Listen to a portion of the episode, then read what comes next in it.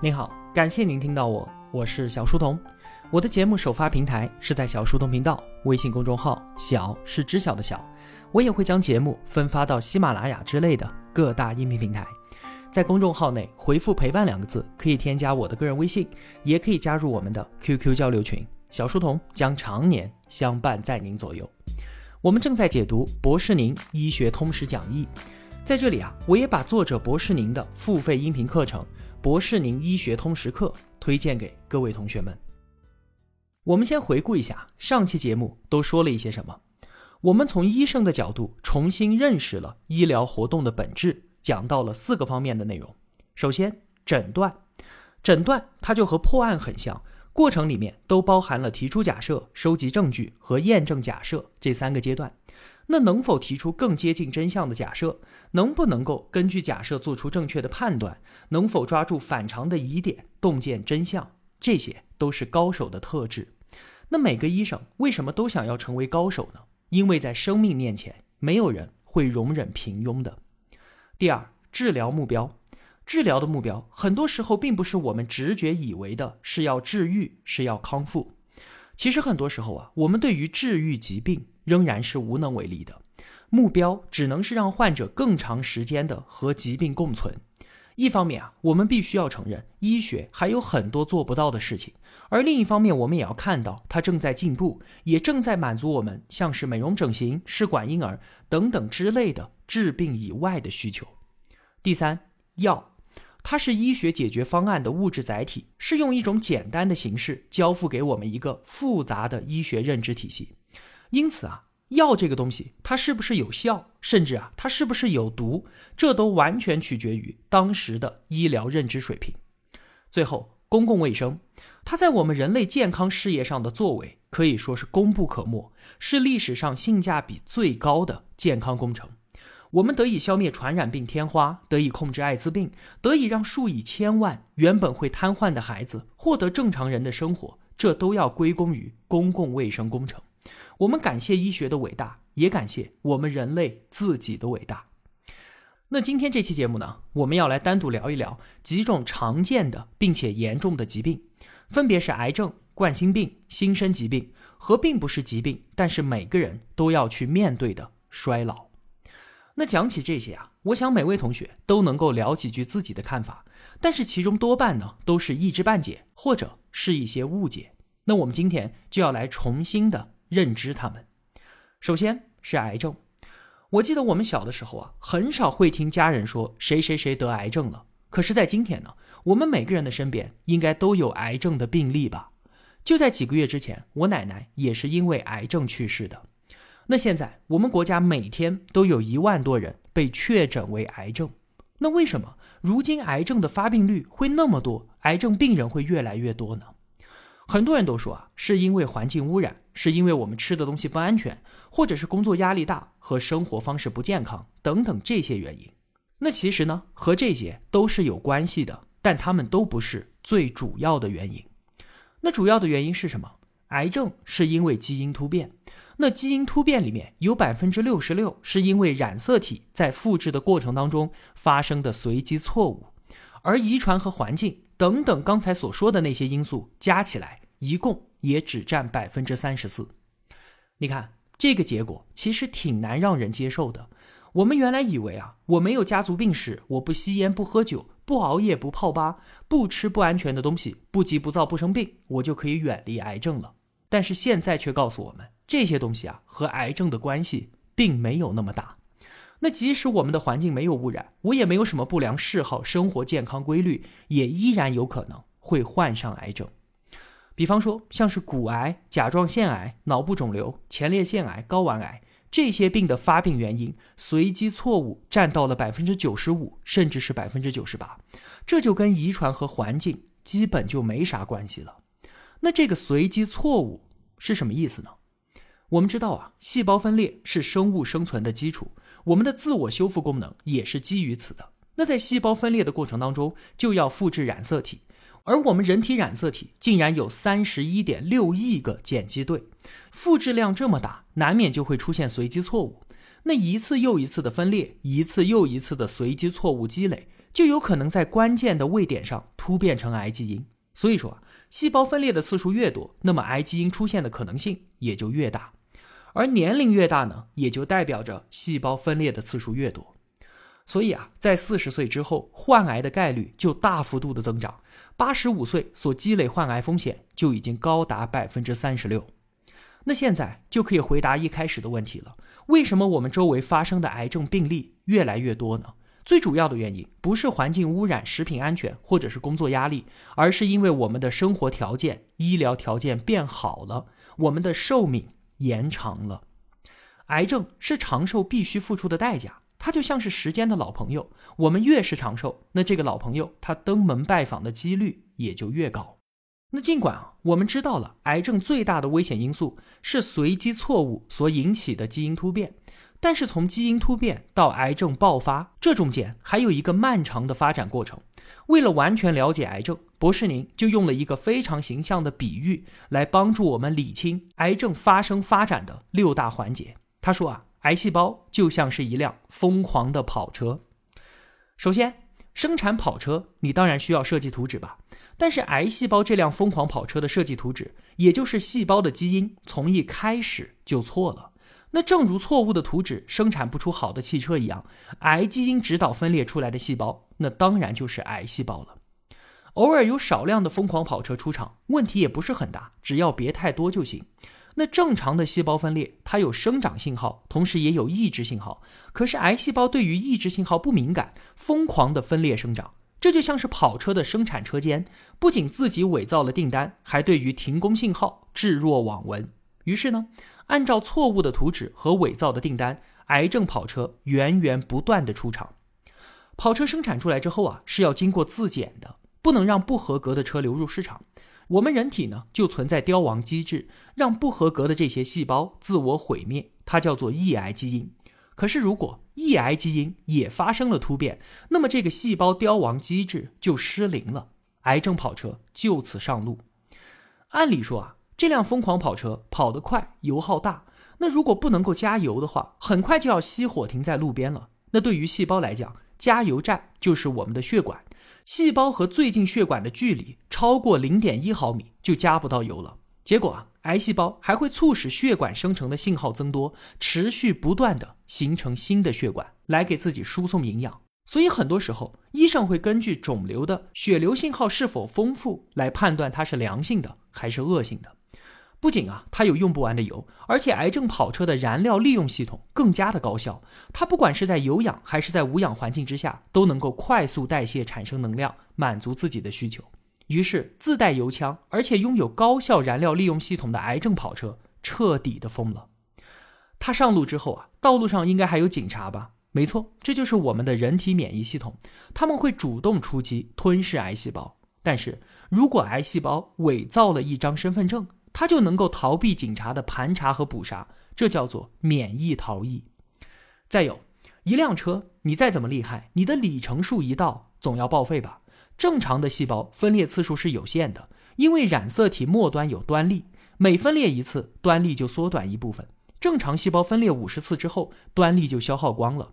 但是癌细胞它含有一种酶，能够不断的补充端粒的长度，让自己无限的复制。这就相当于癌症跑车篡改了里程数，躲避了强制报废。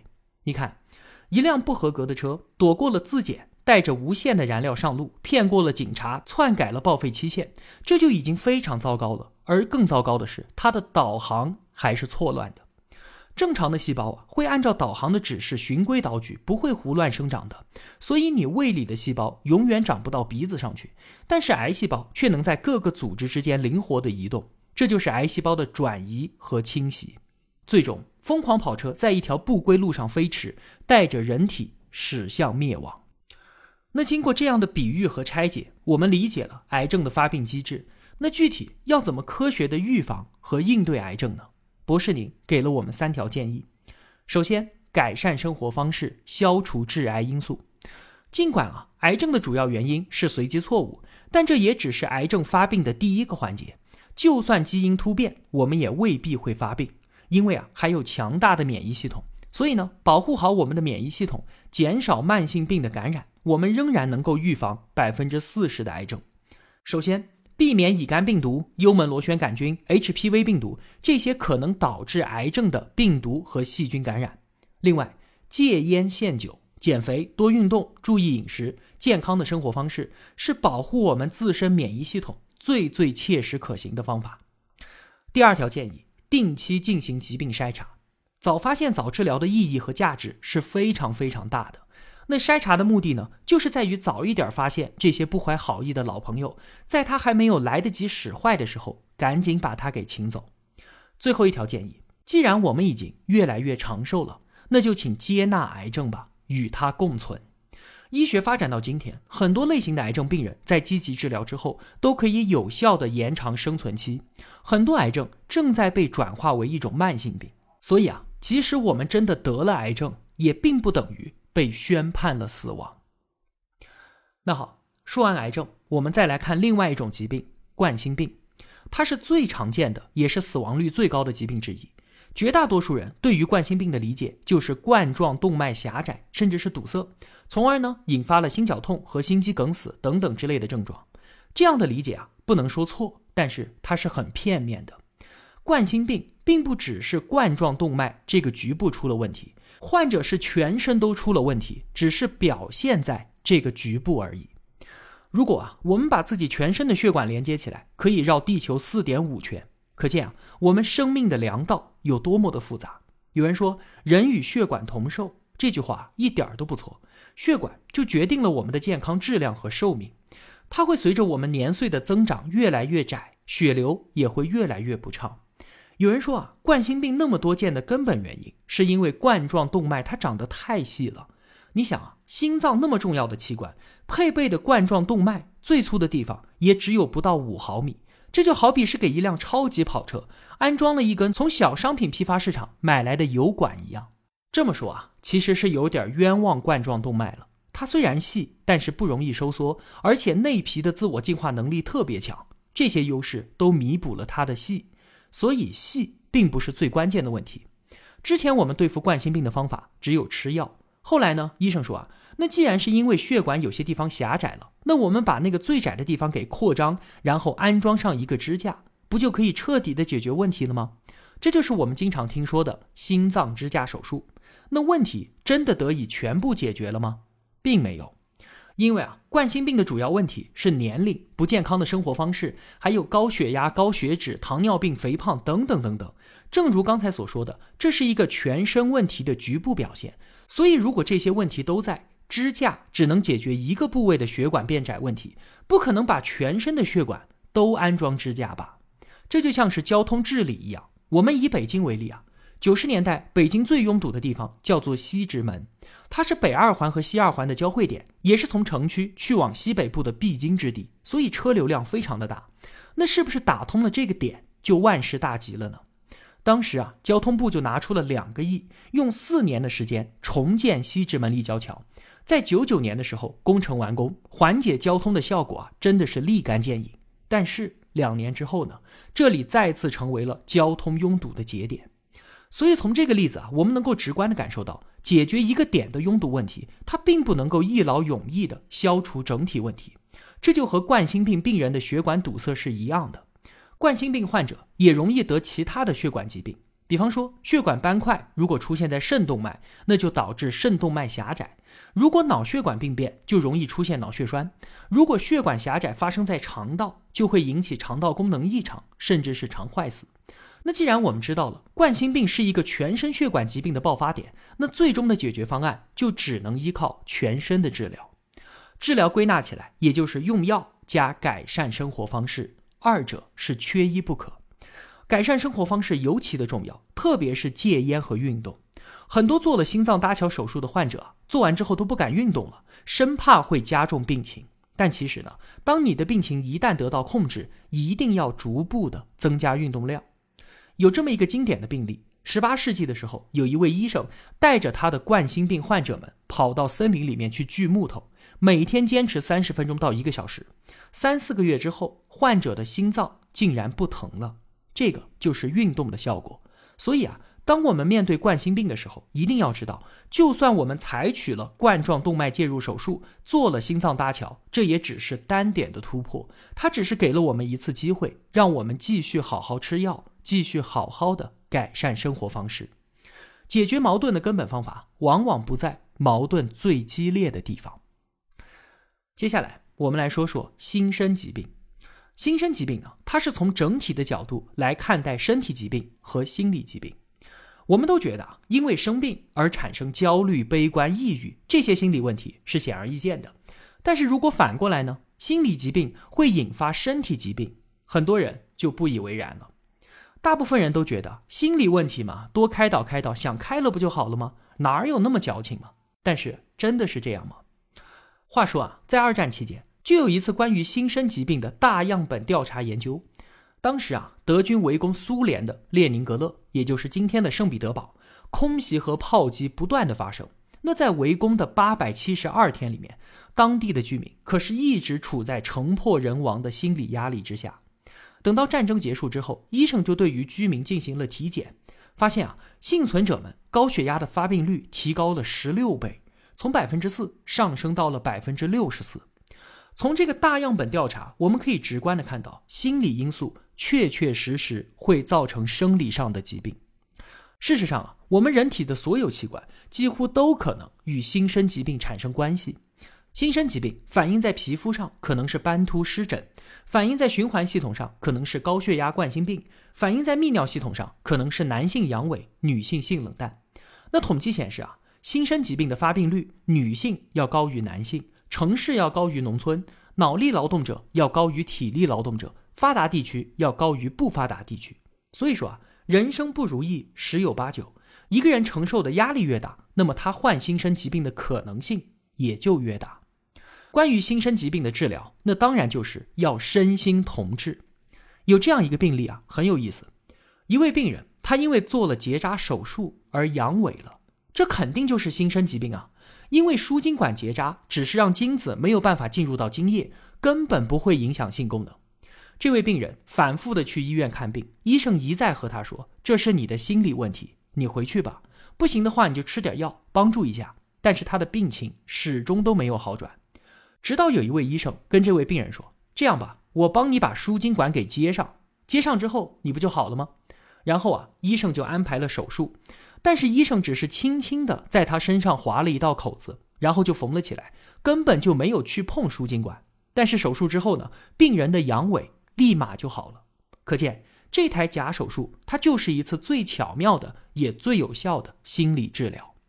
所以啊，要治疗心身疾病，不仅要治疗身体上的症状，也需要心理疏导。有些时候啊，要针对病人的心理问题，巧妙的使用一些手段，帮助他们打开心结。我们国家很多人是因为心理问题产生了身体上的不适，却忌讳去精神科和心理科就诊。就算见到了医生，也只是描述身体上的不舒服，而不愿意提及心理上的问题。这是我们需要注意的。那博士，您给出的调整心理、应对压力的建议是：锻炼永远比不锻炼要好。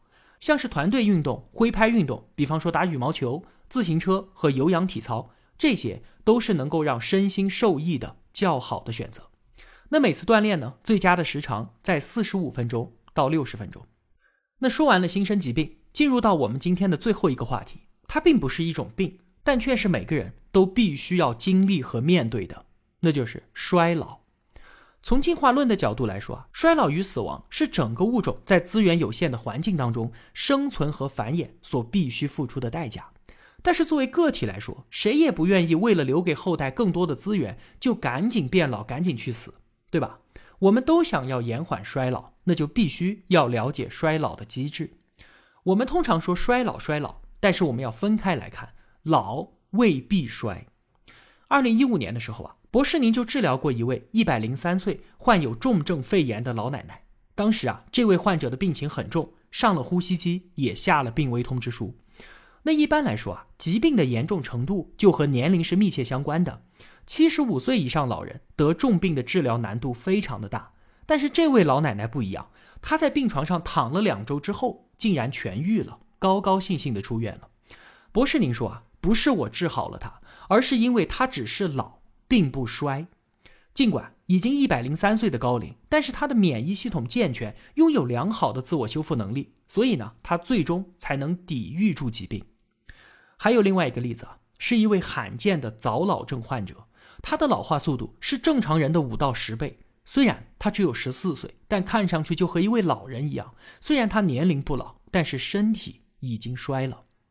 年龄确实可以反映衰老，但是它却不能定义衰老。医学界研究衰老的最新进展可以总结为三个层面：首先是基因损伤，就像我们刚才聊癌症的时候所提到的随机错误，癌症它就是人体衰老的一种表现形式。其次呢是细胞功能异常。这就表现为很多方面了，像是激素水平下降、利用营养物质的能力下降，还有清除衰老物质的能力下降等等。最后呢，是自我修复能力的下降。刚才一百零三岁老人痊愈的例子，依靠的就是他的自我修复能力。所以啊，当人体没有办法修复基因的损伤，没有办法恢复细胞的功能，自我修复能力也下降的时候，人才是真的老了。所以，衰老的本质。不是年龄，而是这三方面能力的逐步丧失。衰老当然给我们带来了很多很多的问题，像是皮肤皱纹、行动不便、免疫力下降、生了病很难痊愈、记忆力下降等等等等。目前呢，医学的进步已经让我们有能力对抗很多的慢性病，但是最最难解决的问题还是衰老所带来的认知能力下降。去年诺贝尔物理学奖得主九十六岁的阿瑟阿什金。在得知自己获奖之后啊，感慨地说：“我并不担心自己的年龄，我只担心我自己不再聪明了。”目前，我们中国有超过一千万人患有阿尔茨海默症，人们形容说啊，他们的大脑就像是被什么东西慢慢的给吃掉了一样。虽然我们今天对于这个病的发病机制没有明确的认知，也依然没有什么特效药物，但是现代医学总有一天会攻克它的。就目前我们对于衰老的认知而言，清除大脑内的衰老物质是有助于缓解认知衰退的，而运动可以帮助我们清除掉体内的废物，增强自我修复能力和补偿能力。另外呢，戒烟限酒也可以减少基因损伤，减慢衰老的速度。那博士您能够给我们的建议也仅仅只有那么多了。在药物方面啊，美国正在就一些抗衰老药物进行人体实验，再过三五年。就会有结论了。我们当然希望这些药是有效的，这会是我们所有人的福音。之前我们讲啊，现代医学诞生之初，人类的平均寿命只有三十岁，那今天已经接近八十岁了。这种延长人类寿命的趋势依然还在持续着。人类的极限寿命是多少？最可靠的结论是一百二十岁，因为人类历史上可考的活得最长的人是一名法国女性，享年一百二十二岁。另外啊。人一生当中，细胞分裂的次数是五十次，每一次分裂产生的新细胞能够存活二点四年。做一个乘法，二点四乘五十，也就是一百二十年。这就是我们人类的寿命极限。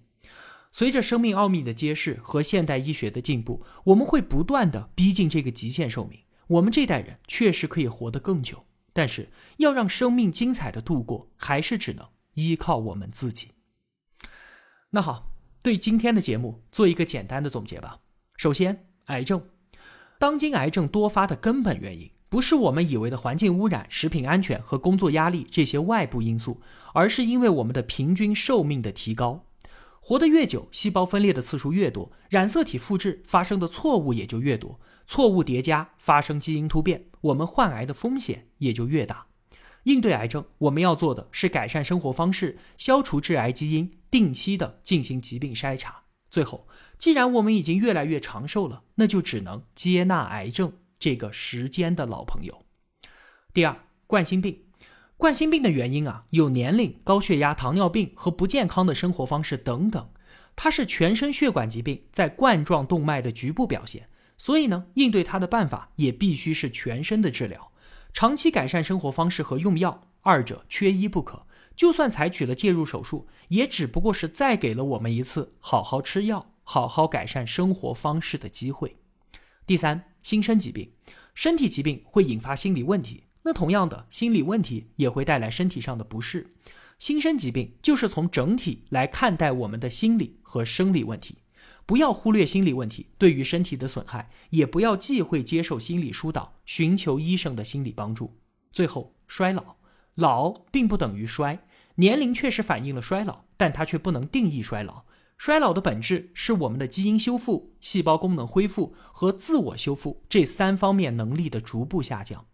关于延缓衰老，除了运动和遵循健康的生活方式之外，目前并没有什么太好的建议。但是医学正在进步，正在带我们逼近一百二十岁这个人类寿命的极限。